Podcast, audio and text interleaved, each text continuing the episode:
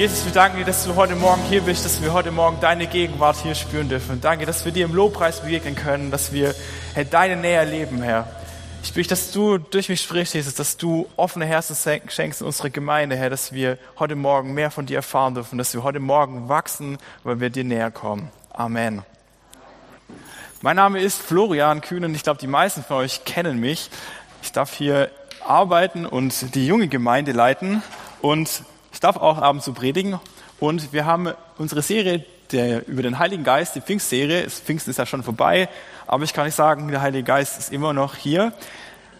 Das finde ich gut und äh, ich freue mich, äh, heute den Gottesdienst mit euch zu erleben und ich bin gespannt, was Gott so tut.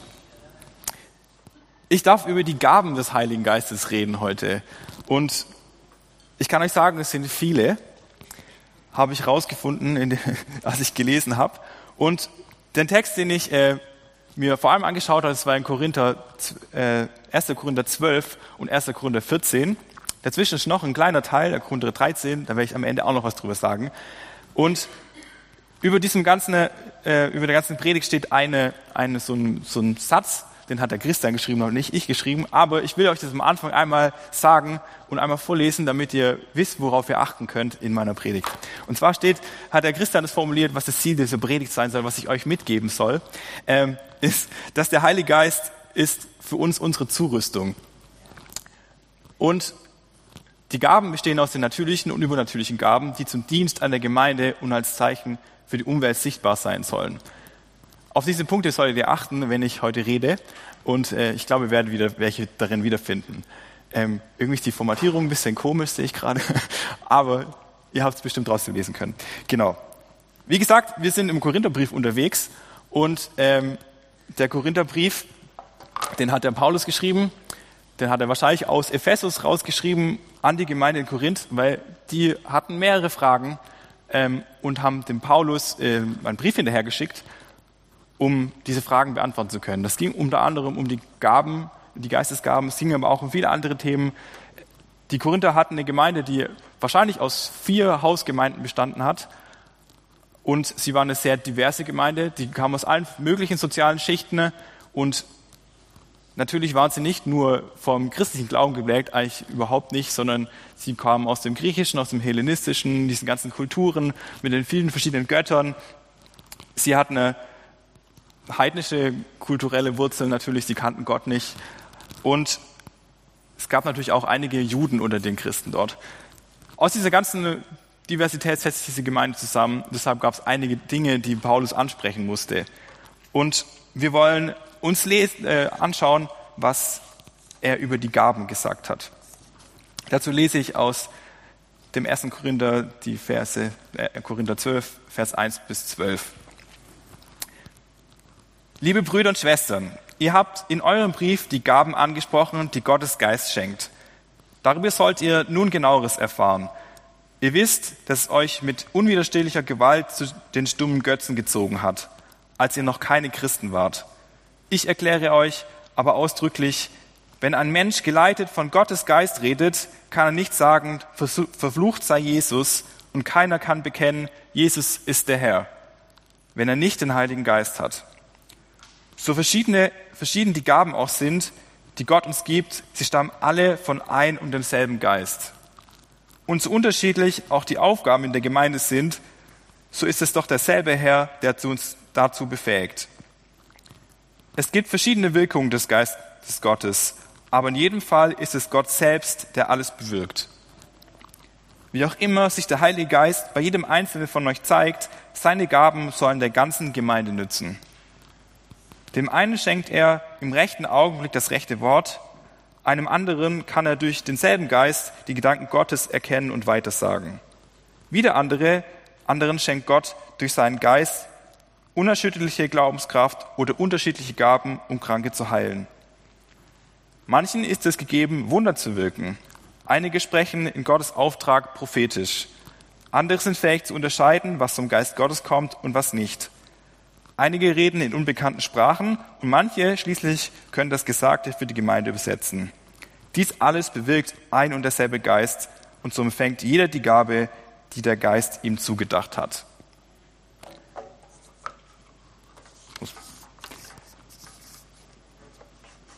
Welche Gaben gibt es? Ich habe gerade eigentlich eine dieser Listen genannt, die in der Bibel steht. Es gibt mehrere Auflistungen und ich habe da gerade aus der einen gelesen. Und wie ihr gesehen habt, sind es viele und sind auch nicht immer alle so total klar voneinander abzutrennen. Man kann das probieren und ähm, ich werde jetzt gleich mal durch diese Liste, die wir gerade gelesen haben, nochmal einzeln durchgehen und euch versuchen zu erklären, was denn da die einzelnen Gaben sind. Aber wie ihr bestimmt auch schon gemerkt habt, wirken die auch oft zusammen und sollen auch zusammenwirken. Was über allem steht aber, was in dem Korinther-Text richtig wichtig wird, ist, dass es ein und derselbe Geist ist, der die Gaben bewirkt. Die Gaben können nur von Jesus kommen oder von Gott kommen und das ist essentiell und wichtig. Es ist auch wichtig, dass wir das wissen und wenn wir von Gaben reden, darauf achten, dass sie von Gott kommen und nicht aus uns selbst raus oder aus anderen möglichen Quellen. Es steht auch in der Bibel, dass der Teufel die Gaben nachahmen kann, damit wir irritiert werden. Man spricht dann von Irrlehre. Eine der Gaben, die wir wahrscheinlich alle kennen, aber vielleicht auch nicht so kennen, wie sie dort gemeint ist, ist der Glaube. Wir sind ja alle hier versammelt, weil wir an Gott glauben, oder ich hoffe mal, wenn nicht, dann können wir da heute auch noch drüber reden. Und der Glaube ist eine Gabe. Es war mir auch nicht so klar, weil ich denke, ich muss mich dazu entscheiden zu glauben, aber es ist eine Gabe, dass wir glauben. Und dieser Glaube, von dem wir dort sprechen, ist ein Glaube an das Übernatürliche, an das, was, was mehr ist als nur, okay, ich glaube an Gott, sondern das Ersehnen und das daran Glauben, dass Gott auf eine übernatürliche Art und Weise wirken kann.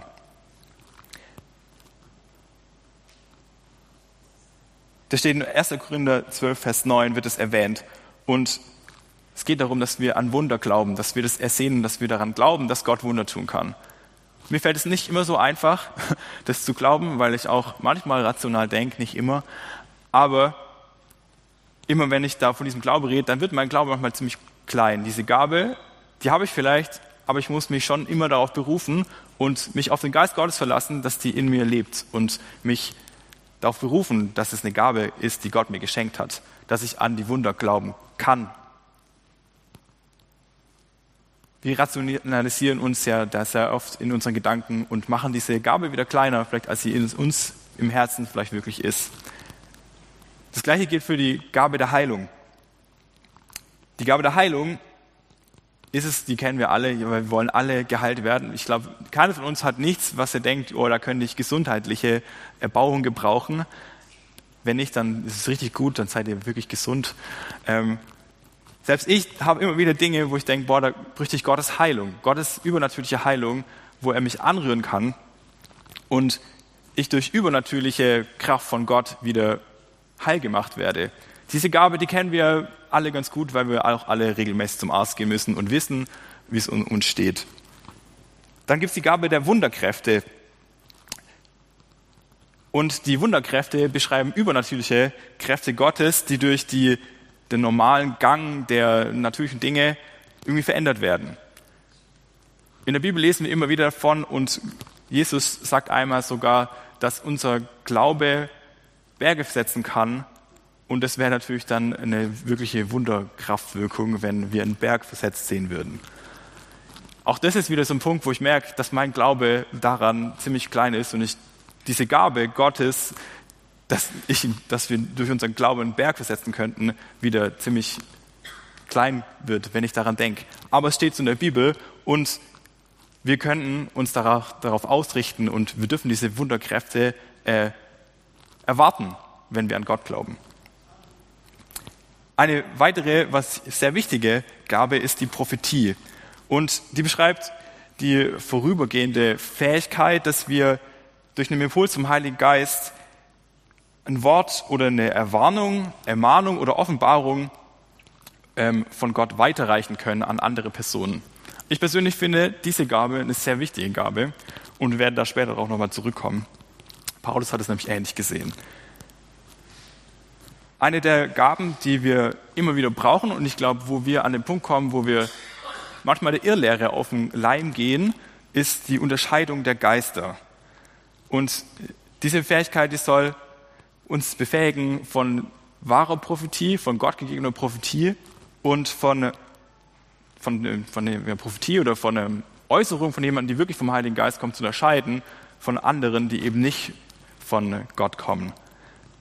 Diese Gabe ist eigentlich eine mega wichtige Gabe und tatsächlich eine, die wir oft ein bisschen, ich glaube, hinten runterfallen lassen, weil wir uns entweder darauf verlassen, dass der Pastor, der spricht, das Richtige spricht oder ähm, wir vielleicht da gar nicht drüber nachdenken, dass auch manche Sachen falsch sein können.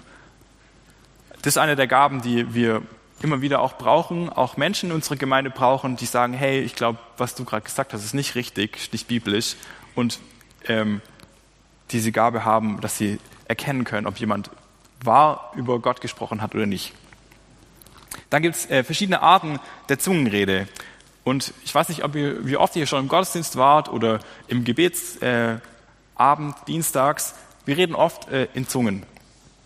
Wir erwarten, dass Gott durch uns redet und wir eine Sprache sprechen, die wir eigentlich nicht sprechen können.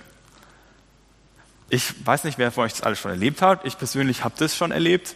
Und tatsächlich ist eine Gabe, die vor allem der eigenen Erbauung dient. Denn diese Gabe, die bringt in allererster Linie mir was, weil ich mit Gott reden kann. Gott versteht diese Sprache, aber andere Menschen um mich herum werden diese Sprache nur verstehen, wenn wir zur weiteren Gabe, zur weiteren Gabe kommen, die Gabe der Auslegung von Zungenrede. Und diese beiden Gaben sind zusammen ziemlich wichtig, denn es bringt niemandem was, wenn ich irgendwas in Sprachen rede, aber es keiner versteht, außer Gott.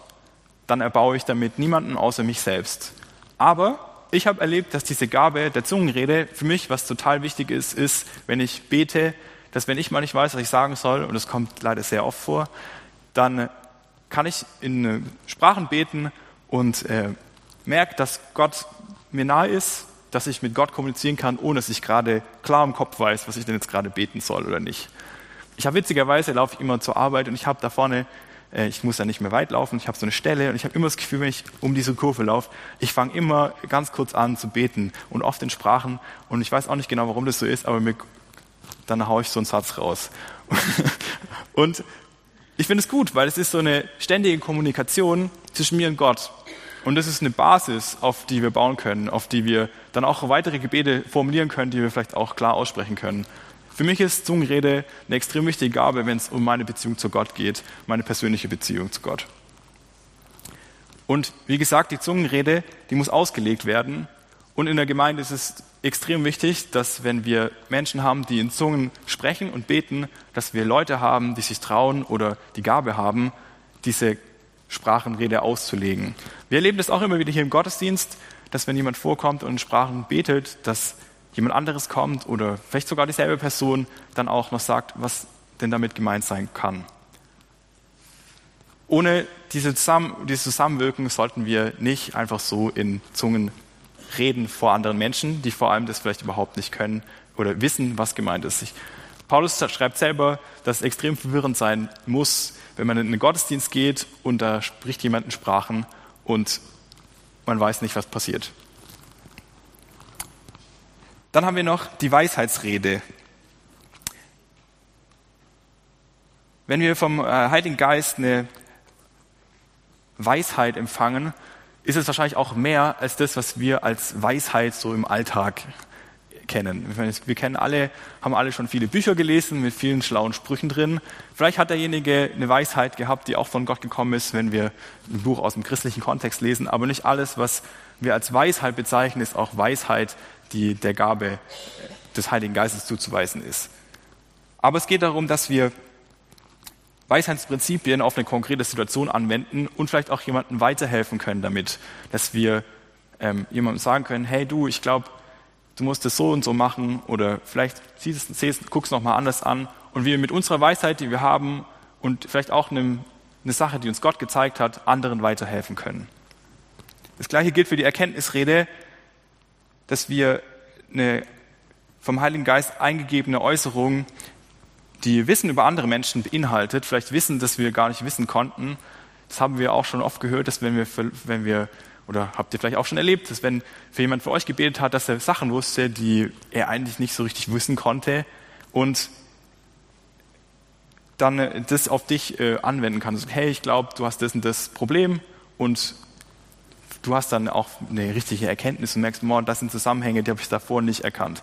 Ich glaube, wir brauchen diese Gabe auch immer wieder, ähm, wenn wir Bibel lesen, dass wir die Dinge, die in der Bibel stehen, die sind ja oft sehr komplex und mir geht es oft so, dass ich dann so Erkenntnismomente habe, wo ich denke, boah, jetzt habe ich was verstanden, was Jesus oder Gott in der Bibel gemeint hat. Und diese Gabe, die brauchen wir auch immer wieder, um eben Gottes Wort auch zu verstehen oder anderen weiterhelfen zu können, dass sie Erkenntnis bekommen. Genau. Diese Gaben sind alles übernatürliche Gaben. Dort wirkt der Heilige Geist und wir merken, dass es nicht von uns kommt, sondern dass es Gott gegeben ist, dass Gott uns inspiriert hat.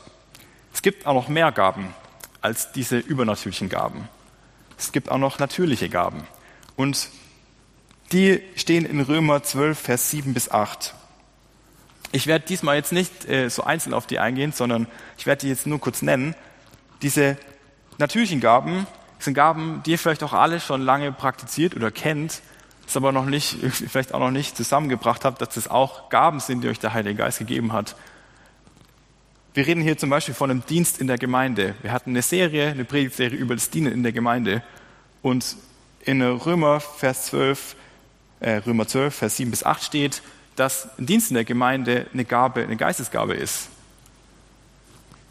Ich finde es äh, ziemlich interessant, weil wir haben ja oft das Problem, dass wir uns diesen übernatürlichen Sachen manchmal auch wirklich nicht so zutrauen, weil die sind übernatürlich.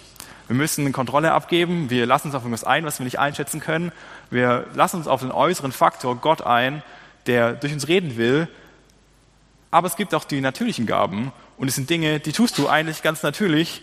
Da merkst du vielleicht gar nicht, dass Gott dich gerade auch inspiriert oder dass Gott dazukommt. Und wenn du deinen Dienst in der Gemeinde tust, dann kannst du es als einen geistlichen Dienst sehen, als einen, als einen Dienst in der Gemeinde, eine Geistesgabe. Es geht auch um äh, das Lehren innerhalb von der Gemeinde. Wer von euch geht in den Hauskreis und hat dort schon mal ein Thema gemacht? Könnt ihr mal, ja, einige? Ich glaube, ihr seid vielleicht auch Lehrer in der Gemeinde. Und dazu braucht ihr auch die Geistesgabe, dass ihr das tun könnt, dass ihr anderen Leuten das Evangelium erklären könnt, dass anderen Leuten einfache Sachverhalte in der Bibel erklären könnt. Auch dort spricht Paulus von einer Geistesgabe. Es geht um das Geben an Bedürftige. Viele von euch haben schon mal jemandem was gegeben, gespendet oder einfach weitergeholfen, Zeit geschenkt.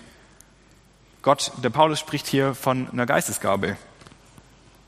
Es geht um äh, den Vorsteher der Gemeinde. Christian ist unser Vorsteher, unser Gemeindeleiter. Und er braucht auf jeden Fall Gottes Geist, um diese Gemeinde leiten zu können. Das kriege ich auf jeden Fall mit, oft genug, dass das notwendig ist. Und das ist eine Geistesgabe. Die letzte Geistesgabe, die ich dann nennen will, ist Barmherzigkeit. Jeder von euch hat schon Situationen erlebt, wo, wo es notwendig war, dass wir jemand mit Wärme, mit Barmherzigkeit, mit Nähe begegnen, obwohl wir es vielleicht nicht konnten oder uns es schwer gefallen ist. Barmherzigkeit ist eine Geistesgabe Gottes, die er uns schenkt, damit wir anderen Leuten Nähe und Liebe schenken können. Und diese ganzen Gaben, die sind total einfach. Die sind Dinge, die du in deinem Leben, in deiner Arbeit äh, wahrscheinlich auch lebst im anderen Kontext. Aber ich will euch ein bisschen die Angst nehmen vor diesen Geistesgaben, vor diesem Ungetüm, vor diesen unglaublichen vielen unnatürlichen Dingen, die passieren. Wenn das ein Problem für dich ist, dann fang erstmal an, die natürlichen Gaben in deinem Leben, die Gott dir geschenkt hat, zu sehen und streck dich dann nach den übernatürlichen Gaben aus.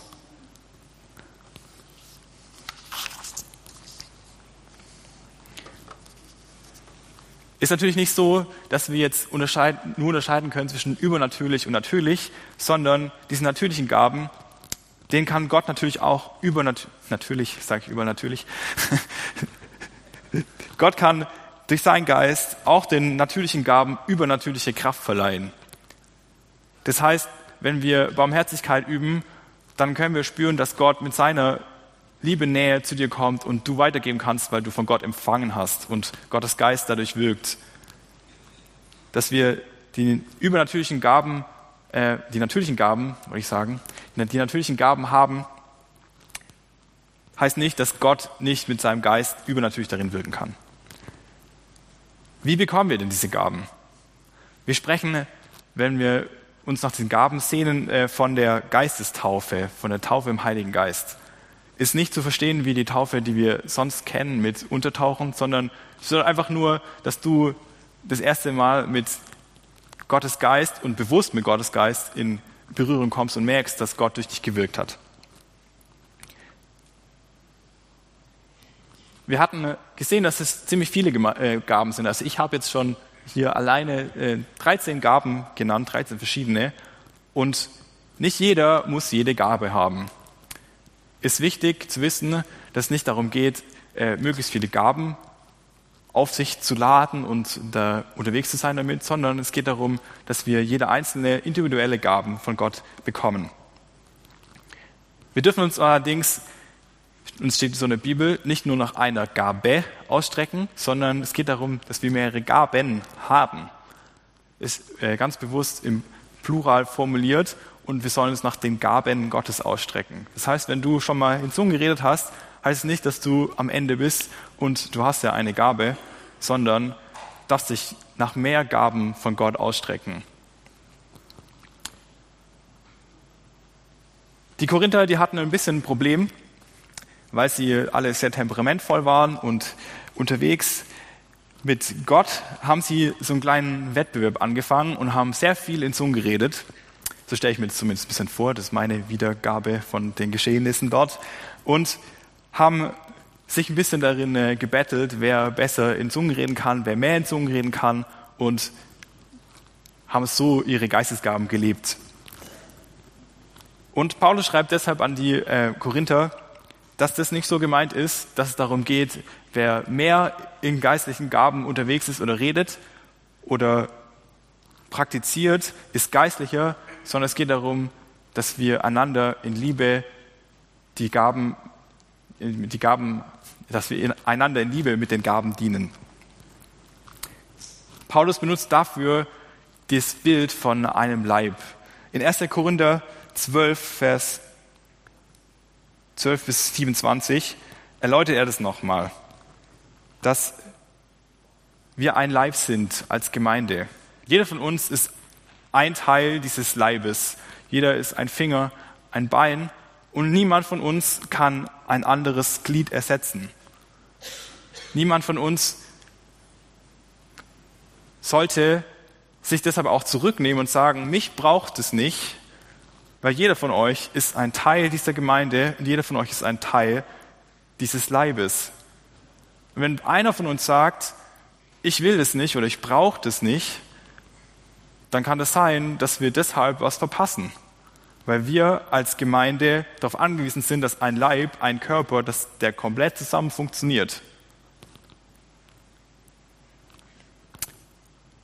Und genauso ist es auch im Gegenteil, dass es nicht geht, dass einige Leute alles an geistlichen Gaben übernehmen oder tun, sondern es geht darum, dass wir einander dienen im Leib, dass wir einander helfen, erbaut zu werden. Geistliche Gaben sollten auch kein Grund sein, eine bestimmte Person, die in den Geistesgaben sehr stark unterwegs ist, besonders zu ehren. Das hatten die äh, Korinther das Problem. Das war aber nicht die Absicht, die Gott mit den Geistesgaben gehabt hat, dass wir uns selber eine Plattform schaffen, um geehrt zu werden. Es geht darum, Gott zu ehren. Es sind weder Minderwertigkeitsgefühle, weil ich zu wenig Gaben habe, wie noch so Überlegenheitsgefühle, weil ich so toll bin und in Zungen reden kann, sind angebracht, sondern wir sollen einander dienen, wir sind ein Leib und es geht nicht darum, besser oder schlechter zu sein. Alle von uns sind für das geistliche Wohlergehen in unserer Gemeinde zuständig. Alle. Es geht eigentlich am Ende darum, dass wir den aufrichtigen Wunsch danach haben, Gott zu dienen und einander zu dienen und einander zu erbauen.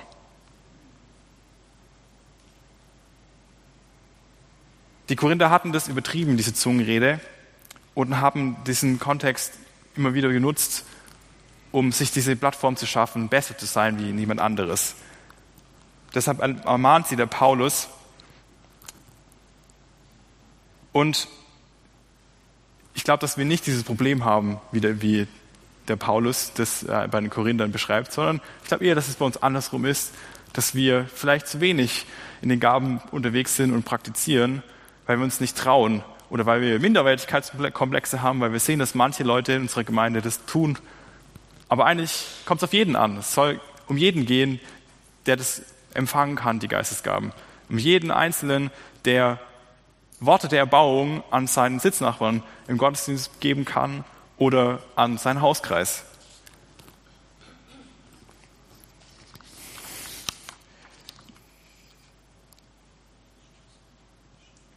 In 1. Korinther 14, Vers 1 steht, die Liebe soll euer höchstes Ziel sein. Strebt aber auch nach den Gaben, die der Geist Gottes gibt, vor allem danach, in Gottes Auftrag prophetisch zu reden. Wenn nämlich jemand in unbekannten Sprachen redet, dann spricht er nicht zu Menschen, denn niemand versteht ihn. Er spricht zu Gott und was er durch Gottes Geist redet, bleibt ein Geheimnis. Wer aber eine prophetische Botschaft von Gott empfängt, kann sie an den anderen Menschen weitergeben. Er hilft ihnen, er tröstet und ermutigt sie. Wer in unbekannten Sprachen redet, stärkt seinen persönlichen Glauben. Wer aber in Gottes Auftrag prophetisch redet, stärkt die ganze Gemeinde. Ich habe das vorher schon erläutert, dass es wichtig ist, dass wir diese Gaben als dafür begreifen, dass wir einander dienen, dass wir einander erbauen. Und jeder von euch hat schon mal erlebt, dass wenn er irgendwo hingegangen ist und sich für sich beten lassen hat, dass es unglaublich gut tut, wenn jemand einen prophetischen Eindruck für einen hat, der einem vielleicht diesen Schritt weiterhilft, der dir gerade gefehlt hat. Und ich habe das auch schon erlebt, dass ich genau in der Situation war, dass ich so ein Stück weit was verändern durfte, weil ich mich getraut habe, das zu machen. Ich war letztes Jahr auf dem NATC, heißt es, von Ranger eine Ausbildungsmaßnahme. Und wir waren in den Alpen und waren da klettern. Und natürlich hatten wir auch abends immer einen geistlichen Teil, ähm, der, wo wir zusammengesessen sind, Lobpreis gemacht haben. Es gab auch immer einen Input. Und ich habe aber das Gefühl, dass da nicht so viel passiert ist. Und mich hat es auch ein bisschen, ich fand es ein bisschen schade, aber ich hatte mir vorgenommen, zu diesem NATC endlich mal wieder nur als Teilnehmer zu gehen. Ich weiß nicht, wer von euch hier schon überall an vielen Stellen mitarbeitet, aber manchmal brauchen wir so Situationen, wo wir wissen, okay, ich bin da Teilnehmer und ich nehme mich da raus. Und das habe ich da auch gemacht und bin ein bisschen mit dem Mindset dahin gegangen und dann waren wir eben bei diesem Abend und ich habe gemerkt, oh Mann, da fehlt noch irgendwie so ein bisschen das letzte bisschen, dass wir auch wirklich Gott erleben. Sondern wir haben Lobpreis gemacht und es ist gut, vielleicht haben auch andere Lobpreis, Gott wirklich erlebt, ich hoffe. Ähm, ich habe aber gemerkt, hey, irgendwie fehlt mir da noch was. Und dann hat Gott zu mir gesprochen und ich habe gemerkt, Mann, ich soll eigentlich irgendwas sagen. Ich habe direkt angefangen zu denken, ah nee, ich bin jetzt hier nur Teilnehmer. Ich will nicht hier jetzt diesen Input machen und äh, anderen Leuten dienen. Ich will, dass mir gedient wird. So habe ich im Endeffekt gedacht und ganz ehrlich, ich glaube, dass manche Leute hier auch so denken. Und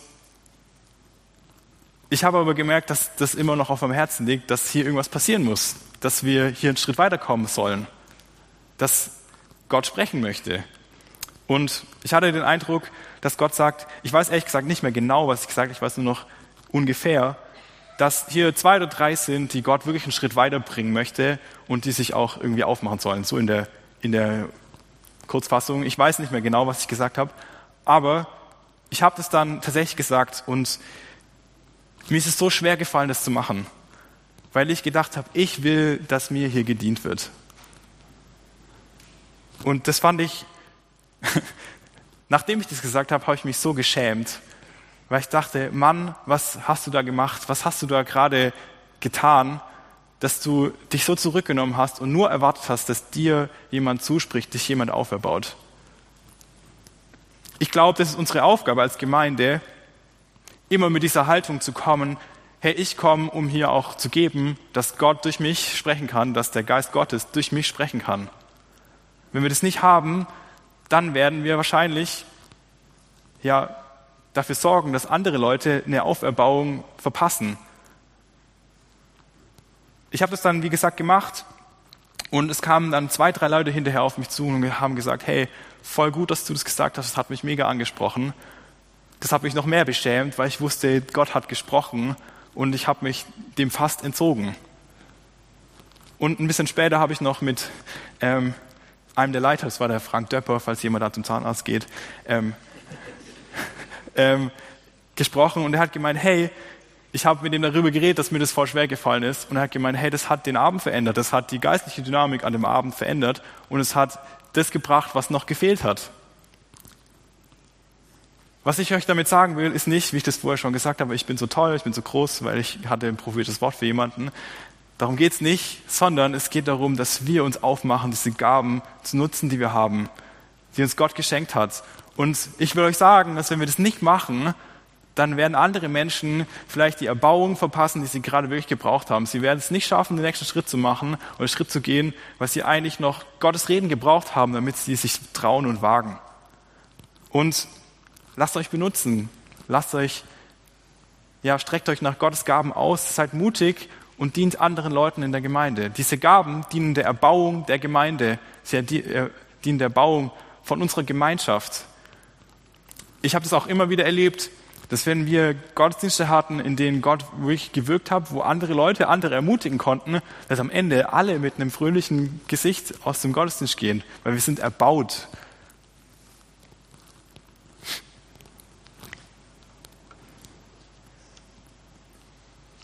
Die Gemeinde, die sollte meiner Meinung nach, unsere Gemeinde, nicht die Gemeinde, meine Gemeinde, sollte so ein Raum sein, in dem wir genau das üben können, dass wir einander dienen. Und es sollte nicht schlimm sein, dass wenn man irgendwer was gesagt hat, was nicht so richtig war oder sich dabei vielleicht auch ein bisschen verrannt hat, dass er deshalb dafür an den Pranger gestellt wird, sondern die Gemeinde ist ein Übungsraum dafür, dass wir ähm, lernen, mit den Geistesgaben umzugehen. Am Ende brauchen wir die Geistesgaben, um einander zu dienen, aber es gibt noch das größere Bild, was außerhalb unserer Gemeinde stattfindet, wenn wir die Geistesgaben haben und anfangen, die Geistesgaben zu nutzen, um andere Menschen, die Gott nicht zu kennen, zu dienen, was passiert dann?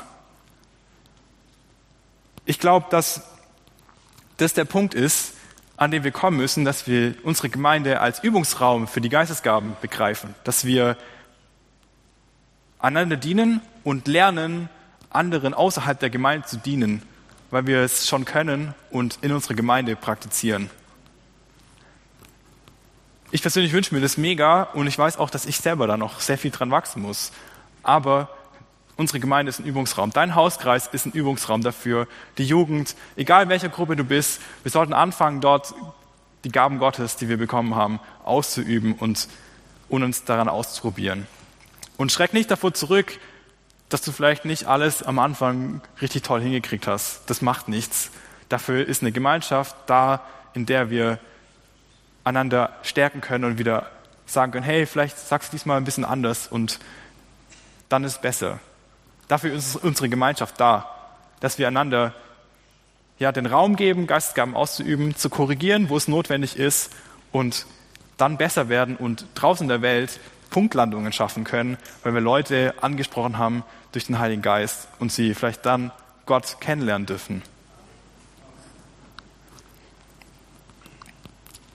Wir dürfen diese Unsicherheit überwinden, dass wir das können müssen in irgendeiner Form, sondern es ist eine Sache, die darf aus Freiheit geschehen.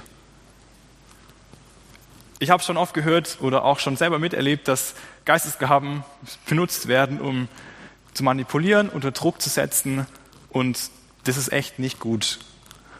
Ich kann mich an Situationen erinnern, wo wir dann auch gegangen sind, weil wir gemerkt haben, das ist übertrieben und es ist nicht in Ordnung so. Und Geistesgaben sollten aus Freiheit praktiziert werden, ja, weil du merkst in dir drin, hey, ich möchte eigentlich jemandem dienen, so wie ich das dann auch gemerkt habe, ich habe das gespürt und aus dieser Freiheit raus konnte ich mich überwinden, das zu machen. Es ist immer ein Schritt und es ist immer eine Angst, die man überwinden muss, eine Angst, die Angst vor dem Versagen, vor dem blöd dastehen, wie auch immer, oder vielleicht auch einfach dieses ganze Ding von übernatürlichen Gaben, dass dir alles, was nicht rational erklärbar ist, einfach Probleme macht aber es geht darum, dass wir aus Freiheit die Geistesgaben praktizieren und anderen Leuten damit dienen können.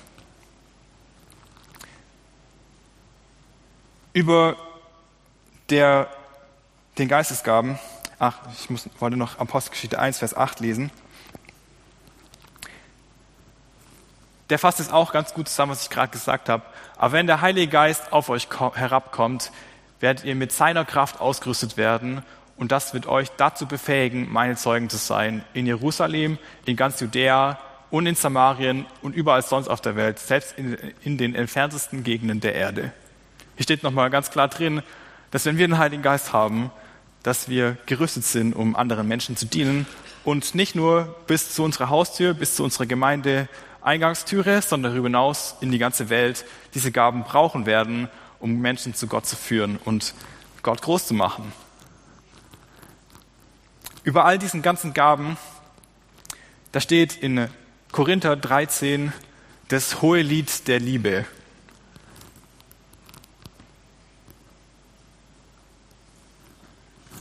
Und auch in Korinther, 1. Korinther 14, Vers 11 steht schon im ersten Vers, die Liebe soll also euer höchstes Ziel sein. Das habe ich gerade schon vorgelesen. Und warum steht da das hohe Lied der Liebe mittendrin zwischen dem Teil im Korinther 12, wo Paulus über die Gaben redet und in Korinther 14, wo, wo er über die Zungenrede und wie man die praktizieren soll, redet. Mittendrin das hohe Lied der Liebe. Jetzt habe ich mich gefragt und Paulus erklärt es eigentlich selbst, dass wir von all diesen Gaben die Gabe der Liebe am allerwichtigsten brauchen. Wenn wir Geistesgaben praktizieren, ohne dass wir Liebe füreinander haben, ohne dass wir das jemandem in Liebe zusprechen, was wir sagen wollen, dann nützt diese Gabe nichts. Und ich habe mich gefragt, wo dir diese Liebe herkommen soll. Die Liebe kommt natürlich daher, dass wir Jesus als unseren Retter begriffen haben. Dass wir wissen, dass Jesus für uns gestorben ist. Und Jesus ist diese Liebesbotschaft an uns. Wenn wir Jesus nicht begriffen haben, wenn wir nicht begriffen haben, dass wir Jesus brauchen und das nicht empfinden können, dass das ein Akt der Liebe von ihm war, von Gott war, dann ist jede Gabe, die wir vielleicht können oder nicht, ist dies wertlos. Und bevor wir uns nachher nach diesen Gaben ausstrecken wollen und dafür beten, dass wir mehr von diesen Gaben unserer Gemeinde bekommen, Herr, will ich nochmal an so einen Punkt kommen, wo wir uns nochmal ganz klar bewusst machen, dass die Liebe, die wir brauchen, dass Gott, dass er Gott Jesus geschenkt hat, dass das das Wichtigste ist, was wir haben oder brauchen. Das ist die wichtigste Gabe. Und um das zu tun, wollen wir zusammen Abendmahl feiern.